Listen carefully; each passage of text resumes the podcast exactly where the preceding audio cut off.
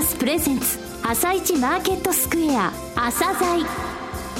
この番組は企業と投資家をつなぐお手伝いプロネクサスの提供でお送りします。皆さんおはようございます。アシスタントの朝賀由美です。それではスプリングキャピタル代表チーフアナリストの井上哲夫さんと番組を進めてまいります。井上さんよろしくお願いします。よろしくお願いします、はい、今日も楽しみな企業をゲストにお招きしています今日の企業は証券コード2450東証一部上場の一休です。はい、えー、一休さんですね、はい、あのインターネットで、えー、高級旅館、ホテル、えー、質の高い、えー、サービスのレベルの高い、えー、そういうホテルをあの、えー、予約できるサイトですけれども、ちょうど10年上場してですね、この8月で10年迎えるんですね、はい。えー、とても素晴らしい経営指標の会社ですので、えー、ぜひお聞きください。はいまた番組後半では井上さんの市場の見方をお話しいただきます。それでは番組を進めてまいりましょう。朝鮮今日の一社です。朝鮮今日の一社。本日は証券コード2450東証一部に上場されている一休さんにお越しいただきました。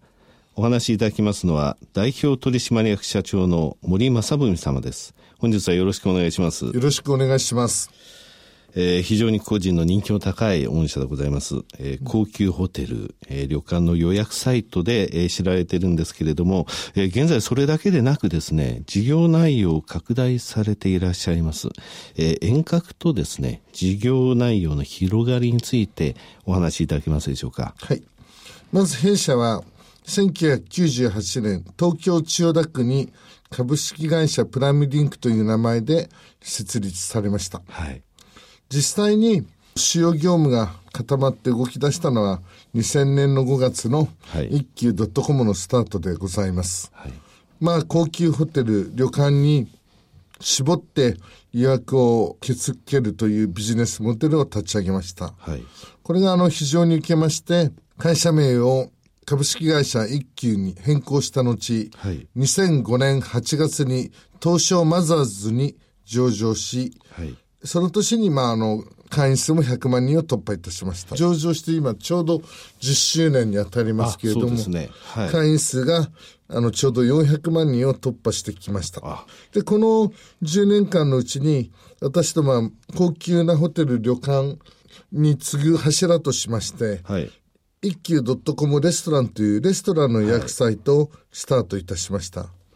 これがあの足元大変あの伸びてきております。なるほど。はい。一方で、あの最新型の宿泊特化型ホテルというのも最近あの地方都市を中心にですね、はい、たくさんできてる来ていることもありまして、まあ、手軽な料金で泊まれるビジネスマン向けに一休 .com ビジネスという形で、はい、まあ、ビジネスホテル主体の予約サイトも立ち上げてきております。一方で、あの、アウトバウンド、これだけ400万人のお客様がいることもございまして、はい、海外のホテルへの旅行予約サイトというのも、なるほど。まあ、あの、小規模ながらスタートしているところでございます。一休 .com 海外というものですね。そうですね。はい、おっしゃる通りです。はい。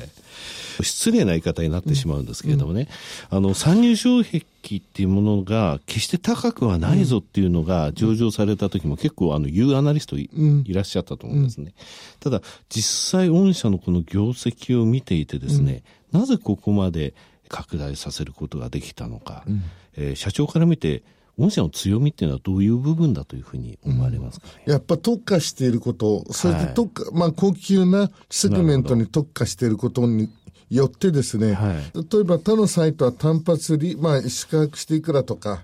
高級なホテルになればなるほど、例えばあの喫煙、禁煙ですとか、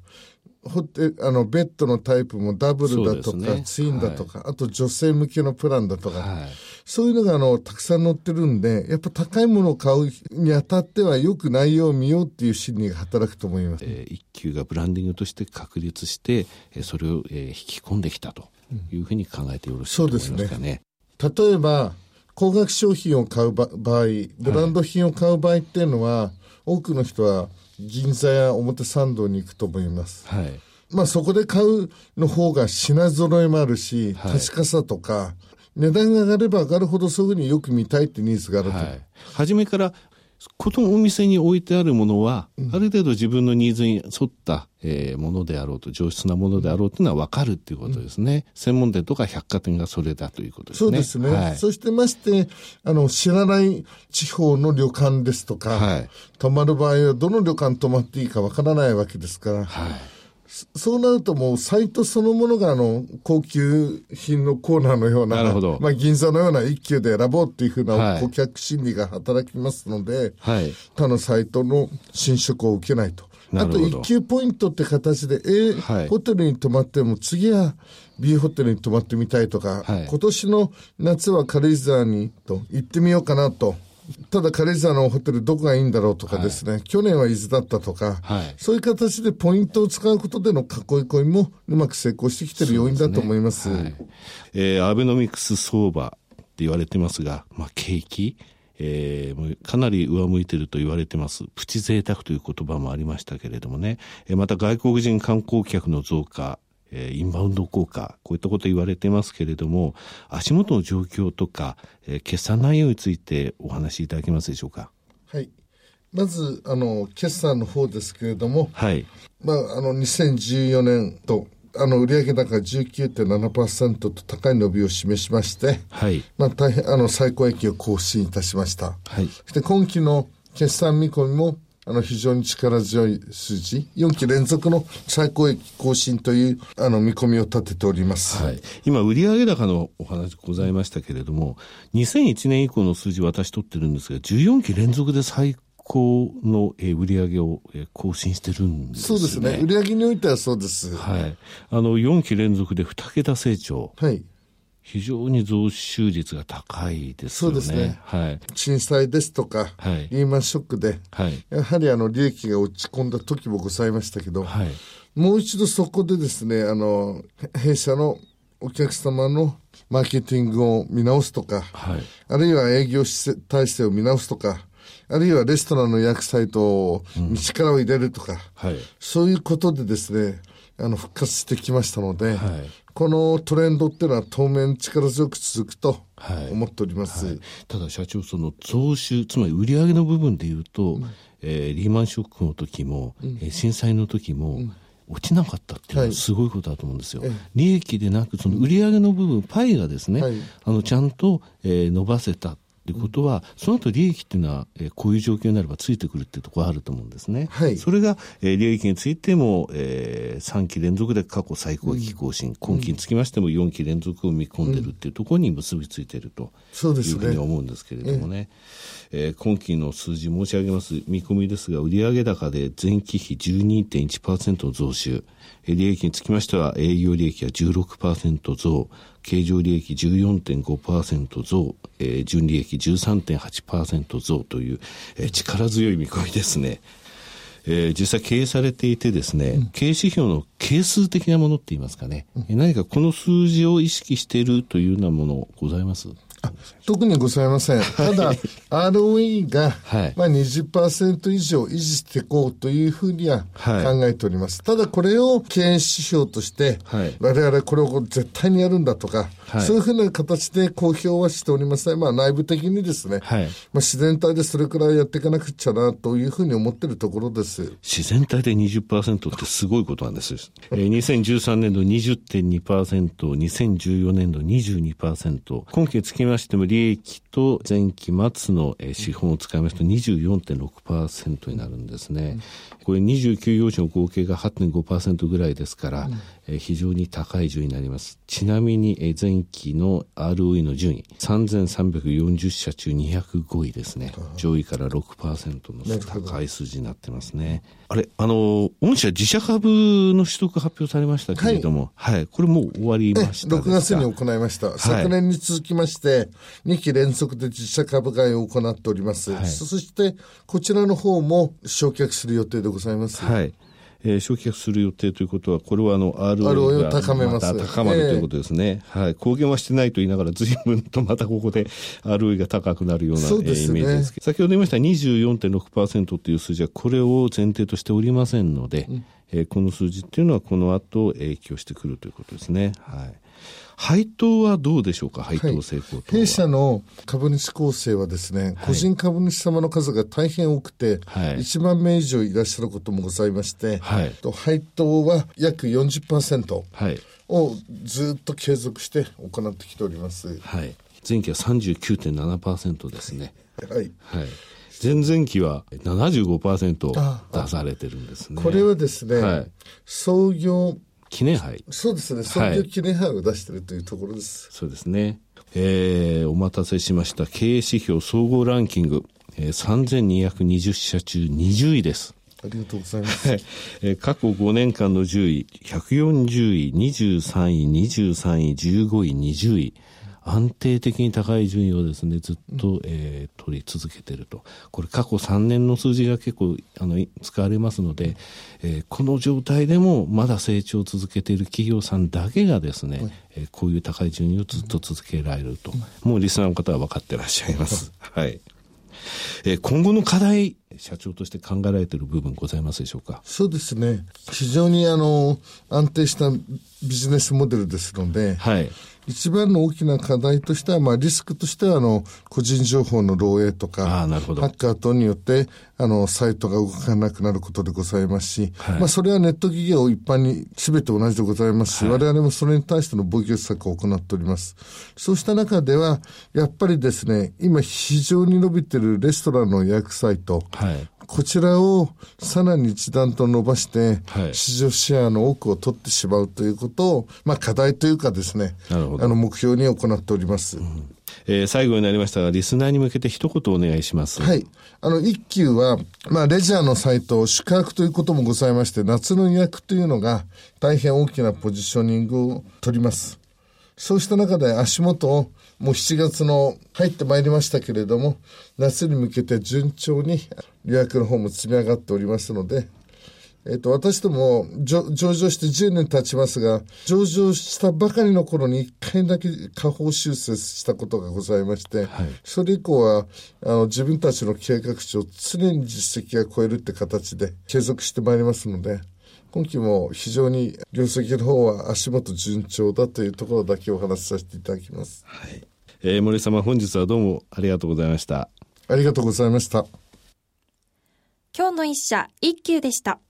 さらに井上さんに一休についてお話しいただきます。はい、えー、一休さんなんですけどもね、一休っていう名前実はですね、えー、森社長のお母さんの飼ってた犬の名前なんですよ。はい、えそうなんですか。あのロングインタビュー、えー、今回アップされたらぜひお聞きいただきたいんですけれどもね、実は森社長と私って大学の同窓なんですよね。違えば違うもんですけどね。そこあんまり割らないとでねこの会社のね、えー、配当成功と ROE をかけた DOE っていうのが、えー、前期8.7%これの逆数が結局あの配当で、えー、株主資本を返してもらうのに何年かかるかってことなんですね、はい、でこれは上場して10年っていうふうに、えー、この8月になるんですが、えー、過去10年の DOE 足していくとですねもう70%超えちゃってるんですよつまり初めに IPO の段階で買って買った株主資本の部分ですね、うん、それがもうこの10年間でそれぐらい返ってきてて、はい、えー、なおかつ高い成長を今でも遂げているということなんですよね、はい、えー、サイトのやっぱり強さっていうのは、えー、社長話されてましたけど他のサイトっていうのはホテルを予約するだけ。ただ一休さんの場合はそこでこんなプランがありますよっていうところがいろいろ出てるんですよね。で安心できますね。やっぱり一休さんに出てるホテルは、はい、そして急な出張の時なんかも、えー、その後あの企業さんと食事することもありますけれどもね、えー、この近くでこのレストランが、えー、おすすめですっていうのをポンと出してきてくれるんですよね。とても助かっております、はい、えまたですね、え番組の方に来ていただきたいと思っておりますね。はい。わ、かりました。それでは一旦お知らせです。企業ディスクロージャー IR 実務支援の専門会社プロネクサス。上場企業のおよそ6割2200社をクライアントに持つ。これはアジア証券印刷の時代から信頼と実績を積み重ねてきたからこそ。さらにプロネクサスが目指すのは企業と投資家をつなぎ日本の株式市場を活性化させることです。プロネクサス私たちは個人投資家の皆さんを応援します。井上哲夫今日のストラテジー。それでは井上さん、後半の解説もよろしくお願いします。はい。えっ、ー、とですね、本当は中国株のお話をしたいんですよね。2月中旬から60%ぐらい上がって、えー、6月中旬から30%も落ちて、えー、先週末に、えー、大きなですね、柱がいろいろ出されたんですけれどもね、それもやっぱりあの国民投票行われましたので、えー、はい、ギリシャのお話しなきゃいけないと思います。はい、えー、先週、えー、ギリシャの国民投票までっていうのはちょっとボラティティが高いから、えー、今はその時期じゃありませんよと。この結果見てというふうに申し上げましたけど、やはり月曜日大きく、え下げて始まりましたよね。ねえー、財務大臣が辞任するっていうので、えー、切り返して野村証券がプラスで引けるという、えー、すごい状態になりましたけれども、はい、この状態なんですが、昨日ヨーロッパやっぱり落ちてたんですけれどもね、アメリカマーケット見てたらヨーロッパが終わった瞬間切り返し始めたんですよ。はい、結局、プラス引けっていうのは、えー、午後ですよね、つまりヨーロッパが引けてから、えー、アメリカだけの材料の話になって上がっていったということなんですけどもね、はい、さあ、このギリシャですけれども、10日の朝までに最終期限ですよ、改革案を出しなさいっていうのを、えー、EU の EU のですね、えー、トゥスク大統領とユンケル欧州委員会委員長が言いましたけれども、8日に出すと、電話で、えー、出すというので、あの明日の朝のところで出てくる可能性があるんですけれどもね、はい、ただまあ、このチプラス首相のチプラス劇場ともいろんなことやってきますね、国民投票については3月、4月のところでですね、はい、えー、すべきだっていう意見があの EU の中でも出たときには、えー、無視していてですね、結局こういう形になったと。はい、えー、まだユーロ出るのか出ないのかっていう国民投票の方やるべきだったと思うんですけれどもね、7割のギリシャ国民はノーだっていうふうな意見だっていうのは先週もお話ししました、うん、えー、ただ、ですねここに来てユーロ離脱ではないかって話が出てきてるんですけど、ここでね、えー、ちょっとあの要注意なのが、えー、アルファ、ピレウス、ユーロ、ギリシャナショナルこの4つの銀行がギリシャで大きいんですけれどもね、はい、えこれがちょっと本当に、えー、あと1日、2日でいかんことになるんではないかというような懸念を持ってますので、はい、えー、それがニュースで出たときは嫌だなというふうには思ってますね。えー、デフォルトの話で言いますとね、えー、20日に、えー、ECB が持っているギリシャ国債35億ユーロの、えー、償還の話ばっかりニュースで言ってますけれども、ね、実は、ね、その前にも短期国債20億とか、えー、20億ユーロとかですね。あと14日にも侍債っていうものがありましてね、はい、これが110億円償還するんですよ。でこれ侍債って聞いたことあります？聞いたことないです。はい、これね、30年以上前からある単語なんですけどもね、はい、海外の発行体が円建てで発行する債券なんですよ。これあのギリシャ国債とかイタリア金融公社とかですね、はい、えまあ、あの発行体はいいけれどもこれあのドラクマとか買ってそれが落ちちゃったら嫌だっていうので円建てで向こうが発行してくれた債券を侍債って言うんですよ。これ逆に日本企業はドル建てで発行するの寿司債って言うんですよね。寿司債、うん、で、はい、これね30年以上前からあるんですが、はい、なんで寿司債って言われたかっていうとね、はい、あのこんなの日本人しか食べないよ買わないよってことだったんです だから日本食ブームの起きるずっと前だってことですよね。はいえー、アルファ、ピレウス、ユーロ、ギリシャナショナルって言いましたけれどもね、はい、えー、このニュースについてはもうちょっと、えー、要注意だなというふうに思ってます。わかりました。井上さん、今日もありがとうございました。また来週もよろしくお願いします。この後は東京市場の寄り付きです。朝鮮この番組は企業と投資家をつなぐお手伝いプロネクサスの提供でお送りしました。